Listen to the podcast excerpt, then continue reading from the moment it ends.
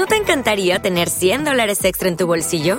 Haz que un experto bilingüe de TurboTax declare tus impuestos para el 31 de marzo y obtén 100 dólares de vuelta al instante.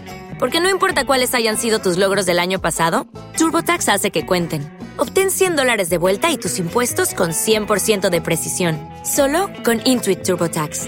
Debes declarar para el 31 de marzo. Crédito solo aplicable al costo de la presentación federal con TurboTax Full Service. Oferta sujeta a cambios o cancelación en cualquier momento. Arcadia Media.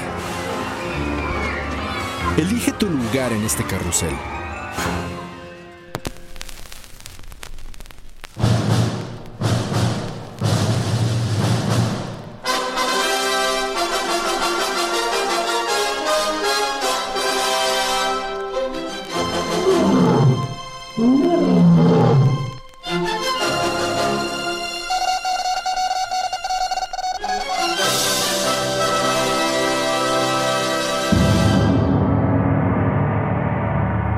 Con ustedes su anfitrión, el doctor Torcuato Anarquímides Pérez, PhD.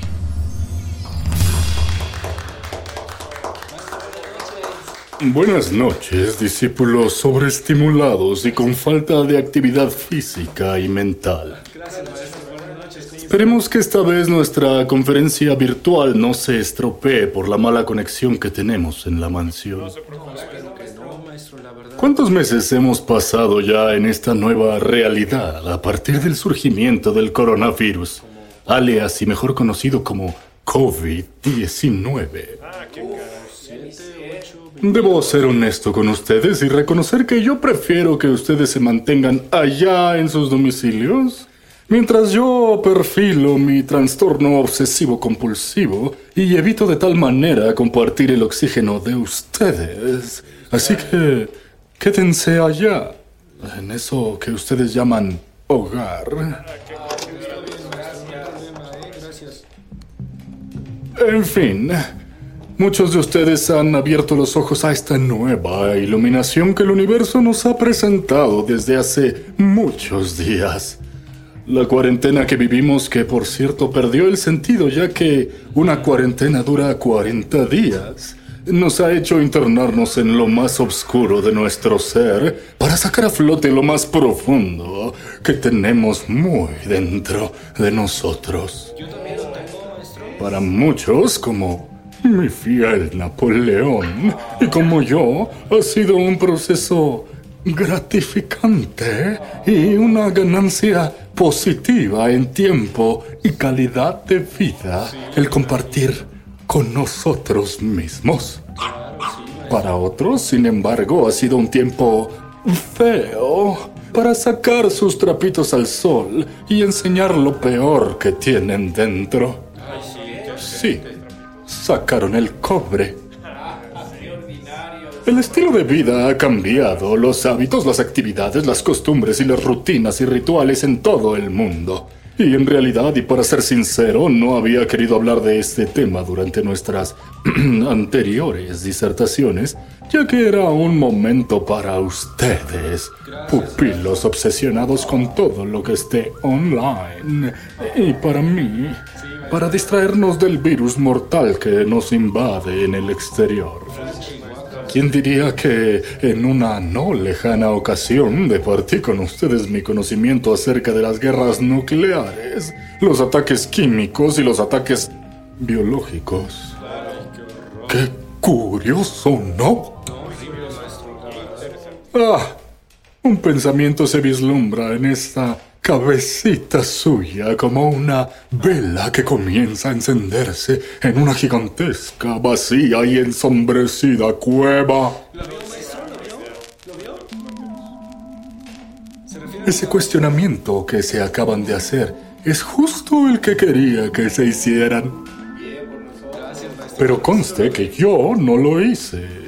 Aunque sepa manipular el pensamiento haciéndoles cavilar sobre si este virus fue creado con algún fin, o si meramente es el planeta haciendo un alto necesario y una insufrible limpia de tanto ente mm, tóxico. Sea como fuere, esta es nuestra nueva realidad. un día a la vez y mes tras mes. Cumpleaños, celebraciones, trabajo excesivo, limpieza del hogar y homeschool que han ocupado las actividades de varios de ustedes.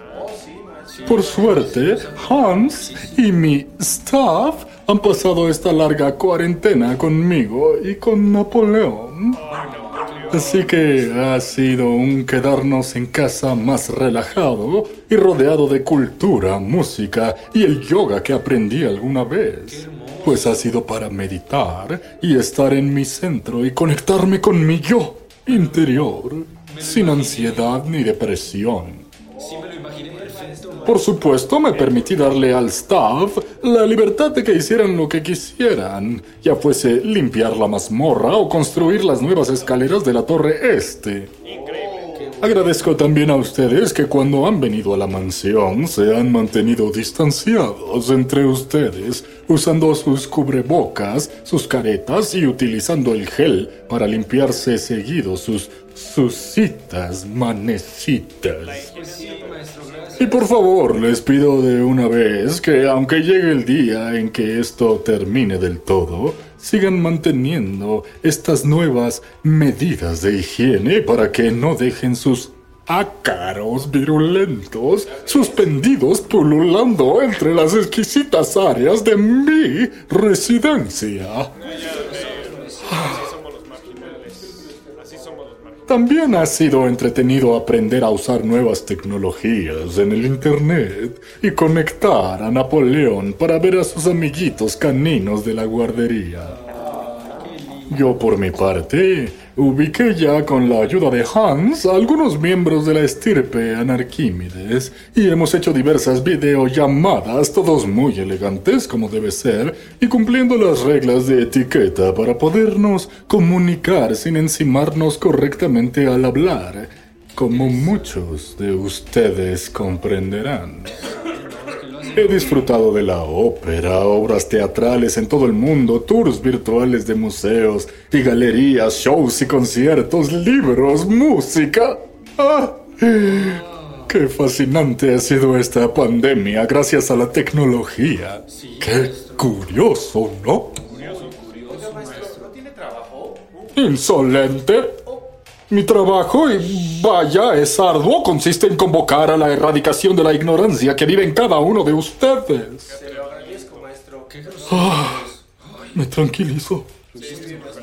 En algunos momentos de ocio, al igual que ustedes, espero He dedicado mis días a revisar fotografías y recuerdos, a arreglar mi vestidor, la biblioteca, la sala de cine Lumière y mi gimnasio, la cava Dionisia, y pedirle a Hans que estacione de manera variable mi colección de autos.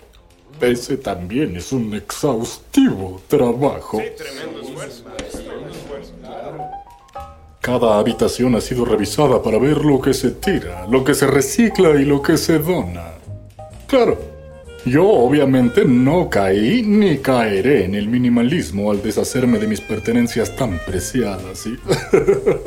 es que son tantas y esta mansión es tan gigantesca que si la vacío se vería como el Museo del Louvre. Qué curioso, ¿no? En fin, regresando al tema del hashtag, con comillitas. Coronavirus, COVID-19, cuarentena, cuarentena extendida, confinamiento, quédate en casa. Al igual que ustedes se pusieron a limpiar la cocina y tirar a la basura los toppers manchados de sopa, de pasta y los de yogurt y crema para guardar la comida en el refrigerador, yo me dispuse, junto con un buen coñac, a sacar de las vitrinas las joyas de la corona para darle su shineada. Es decir, pequeños apóstoles virulentos, me dispuse a limpiar, bueno, ¿a quién engaño? me dispuse a observar a Hans limpiar cada una de las joyas de la familia. Aunque usted no lo crea. Hans, trae una que otra piedrita para que los jóvenes las vean a través de las vitrinas. Con su permiso, señor. Tan grandes, brillantes y relucientes quedaron dignas de la realeza como lo fueron sus antiguos portadores. Mi ascendencia Y esos destellos de color me llevaron a cavilar sobre las joyas más enigmáticas que hay alrededor del mundo. Y es que toda pieza tiene una historia. Y han sido entrañables para sus dueños. Y no solo eso, han dejado huella. ¡Ah! Exquisitas. En fin, mírenlas bien.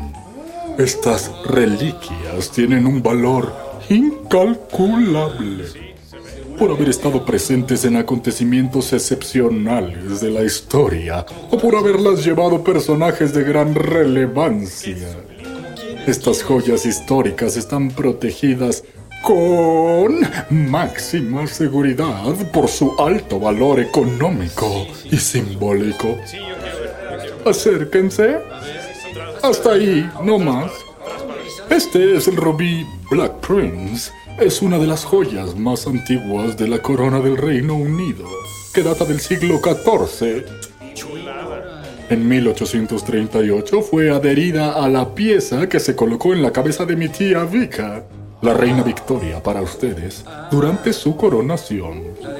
Aún hoy es realmente famosa por su larga historia y belleza. Por acá, ah, no se me acerquen tanto. Tenemos a la perla peregrina. No, no, no, no, no. No, no. No es el nombre de un barco pirata, ni el nombre de una bebida alcohólica. Por favor. Se trata de una de las joyas famosas más importantes de la Casa Real de España, porque está considerada como una de las mejores perlas del mundo. Su particularidad reside en su forma de lágrima, algo que es muy difícil de encontrar.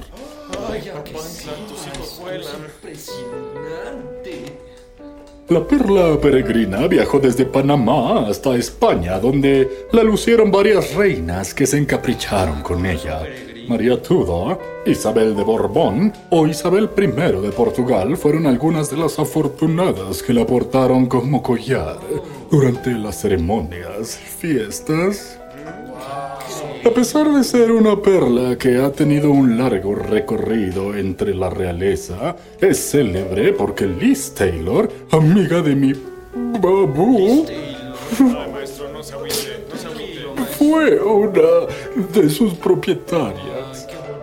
El tío Richard Burton, claro, fue el encargado de comprar la famosa perla por un total de 37 mil dólares durante una subasta, con el objetivo de regalársela a su amantucha. La actriz, por supuesto, aprovechó su regalo para lucirlo en la película Ana de los Mil Días. Pero tras la muerte de Lizzie, la perla salió a subasta y finalmente se vendió por un precio de 9 millones de euros. Y adivinen quién la pompó. Así es, su servidor y amigo. Napoleón necesitaba una joyita digna de él para usar en su collar durante ocasiones especiales. Por cierto, esto me recuerda al diamante Hope, que aunque no está en esta colección, es conocido como diamante azul o joya de mar, es una de las gemas más espectaculares del mundo, con un intenso color azul marino y un peso estimado en más de 45 quilates. Tiene el tamaño de un huevo de paloma mensajera y vale más de 250 millones de dólares. Sin embargo, son pocos quienes quisieran poseerla, pues se dice que está acompañada de una terrible maldición. Así es, insípidos educandos, por eso no se encuentra aquí. Se trata de un espectacular diamante con una macabra leyenda detrás. Se dice que un sacerdote la robó de un santuario que homenajeaba a la diosa hindú Sita y que, al extraerse de forma despiadada, la diosa maldijo a todo aquel que la poseyera. Y aunque esto solo sea una leyenda, la realidad es que una serie de sucesos aterradores ocurrían cuando alguien la tenía en su poder. Por ejemplo, en el año de 1642, Jean-Baptiste Tavernier, sí, sí, lo recuerdan bien, ese contrabandista que se encargó de transportar el diamante Hope de Asia a Europa, murió durante ese mismo viaje devorado por una manada de perros. Oh, tranquilo, Napoleón. Seguramente eran Rottweilers mutados como los del vecino. Más tarde, el diamante fue comprado por el monarca Luis XIV y coincidió con la muerte de varios de sus hijos pequeños. Años después, Luigi regalaría esta joya a María Antonieta de Austria, cuya muerte conocemos todos. Lástima que no tuvo más cuello para poder lucir. Un breve chascarrillo familiar. Aparte de pertenecer a grandes personajes de la monarquía, este diamante también ha viajado por las manos del banquero Henry Thomas Hope, quien le dio su nombre, el magnate americano Ned McLean y el joyero Harry Winston. Este último fue el encargado de donarlo en 1958 al Museo Nacional de Historia Natural del Instituto Smithsoniano. Estados Unidos, donde descansa la joya hasta el día de hoy.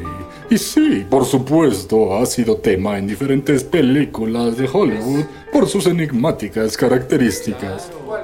De igual manera, como un detallito romántico, el conde Grigory Grigorievich Orlov deseaba reconquistar a Catalina II de Rusia y le regaló un enorme diamante de 200 quilates mismo al que ella ya había echado el ojo.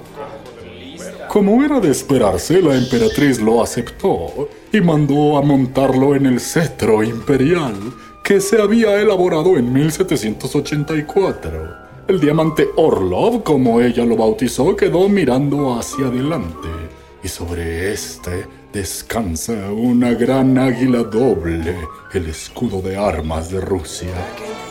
Se dice que el gran diamante tiene otras historias antes de que Orlov lo hubiera comprado. Y es que cuentan que un desertor francés lo robó de Braham en Mysore y que lo usaban como ojo de un ídolo. También afirman que la piedra pertenecía al rey de Persia, Nader Shah. Y después de su asesinato fue robada y vendida a un armenio que se llamaba Shafras. Pero ¿a quién le importan esos miembros del vulgo? Como quiera que haya sido, el diamante con todo y el cetro imperial se encuentran en el Kremlin en Moscú. Pero pronto de visita a la mansión para el tradicional de máscaras que hacemos previo al carnaval.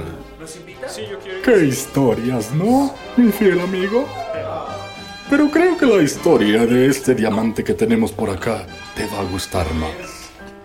Es una tremenda preciosura. Se trata del diamante Spoonmaker.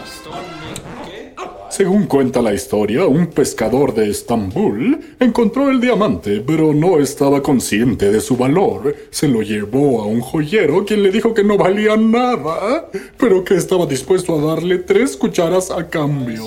El pescador aceptó, cediendo uno de los diamantes más caros del mundo. Se dice que al final alguien que sí conocía el valor del diamante le pagó el equivalente al pescador. Pero es lo que cuentan las malas lenguas, ya que no se sabe a ciencia cierta. Algunas otras historias lo unen a la madre de Napoleón Bonaparte. Sí, tu tocayo. Pasando luego a manos de varios sultanes. Así es, mi peludo amigo. Es por eso que tú eres el heredero de semejante piedrita. Ay, sí. ¿Quién lo quiere? ¿Quién lo quiere?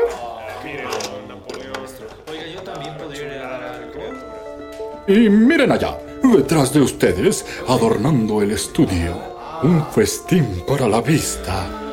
Durante mucho tiempo los huevos de Fabergé fueron el capricho de los zares de Rusia. Se les llama así gracias a su creador, el orfebre ruso Peter Karl Fabergé, quien elaboró 69 piezas entre 1885 y 1917. Actualmente se conservan 61 huevos de este tipo en el mundo. Y este es uno de ellos.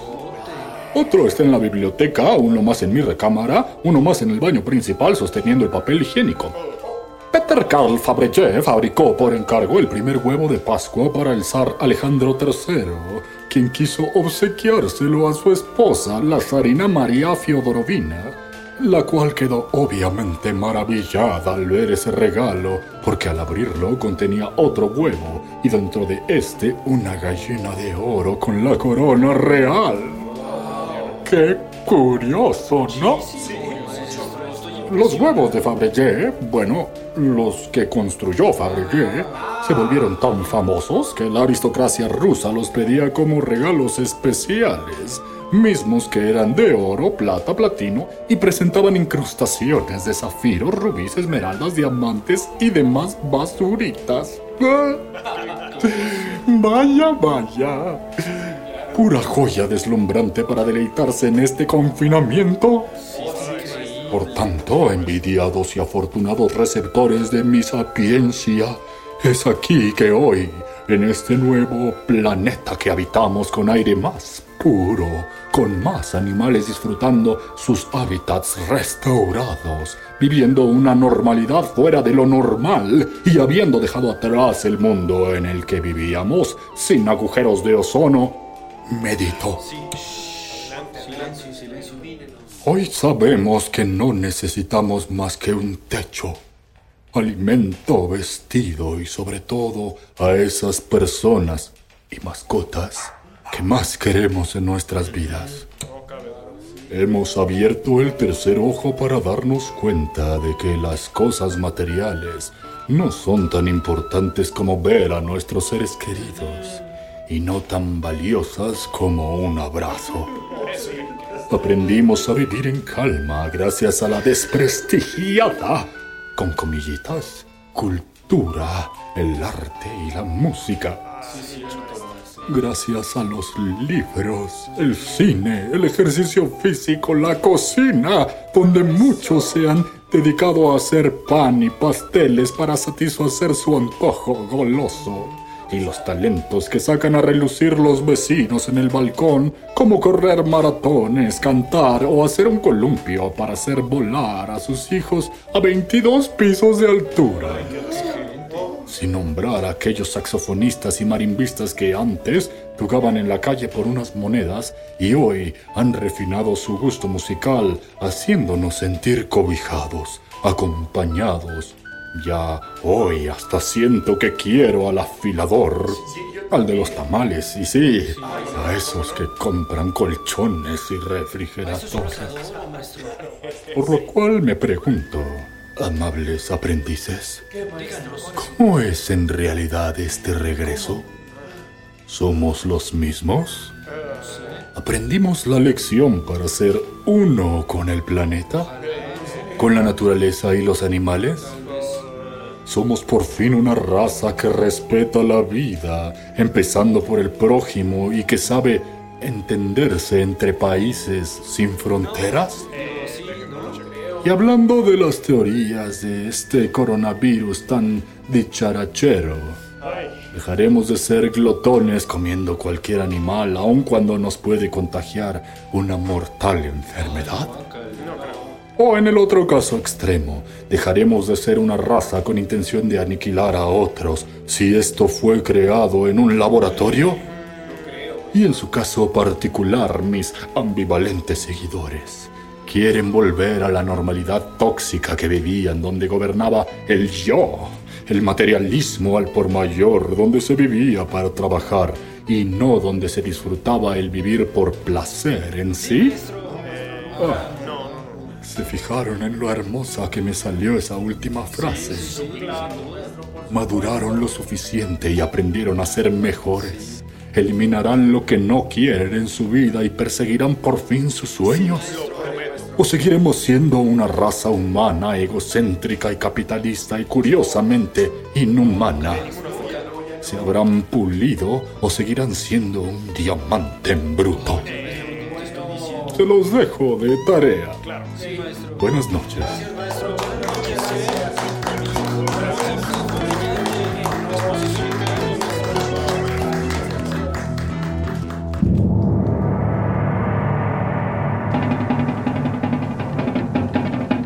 Esta fue una iluminada cápsula más, llena de grandiosa sabiduría y conocimiento, donde el doctor Torcuato Anarquímedes Pérez, PhD, desempolva sus libros y remueve el pasado para relatarnos la historia tal como él la vivió, a través de las crónicas torcuatianas.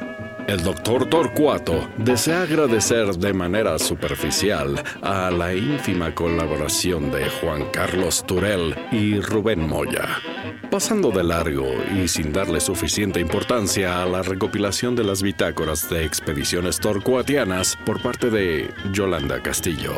Solo por compromiso, más no por obligación, da mediana aprobación a lo que dicen hacer Edwin Irigoyen y Luis Eduardo Castillo.